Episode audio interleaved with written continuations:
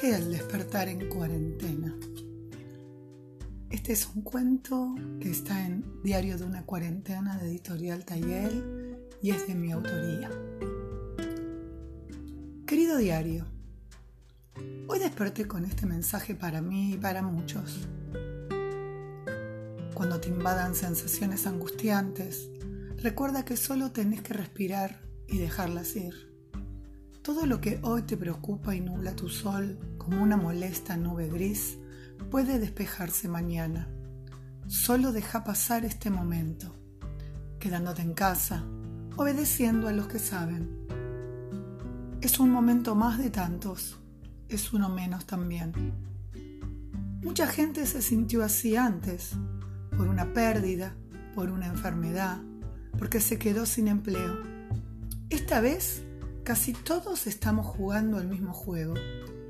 Y quizás, en vez de angustiarnos, sea hora de aprender a vivir en armonía y siendo solidarios verdaderamente.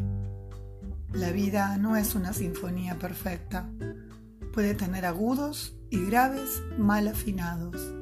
Pero al final, si era lo que estaba destinado a ocurrir, la obra sonará muy bien.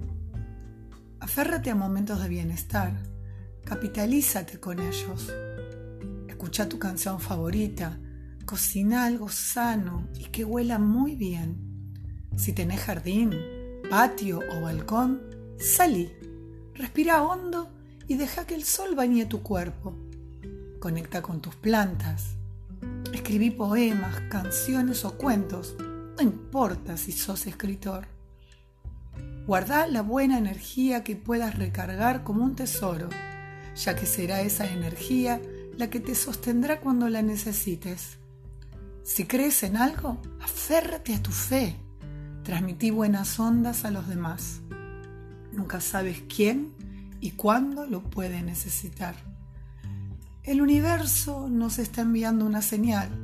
No importa a quién debemos culpar por este virus ahora, importa qué debamos aprender. Hoy, parte de lo que imaginó Lennon está ocurriendo. El virus no distinguió entre países o razas. Tampoco le importó cuál religión profesábamos. Las posesiones ya no parecen tan importantes porque todos nos aferramos a la vida, a la salud. Reconoce lo que sentís. Escucha tu cuerpo. Tu alma habla a través de él. Cuídalo. Comprende el por qué y el para qué.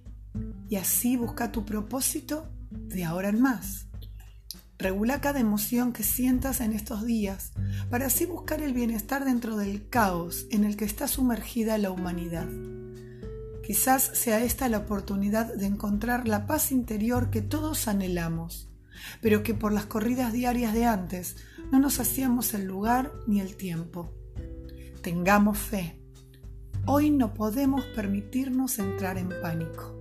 Hoy más que nunca debemos vivir el aquí y el ahora, respirar y conectar con nosotros mismos. ¿Quién me habrá enviado este mensaje? No sé. ¿Y vos? Bueno, me llamo Cecilia Ramírez, soy escritora y espero que les haya gustado este texto.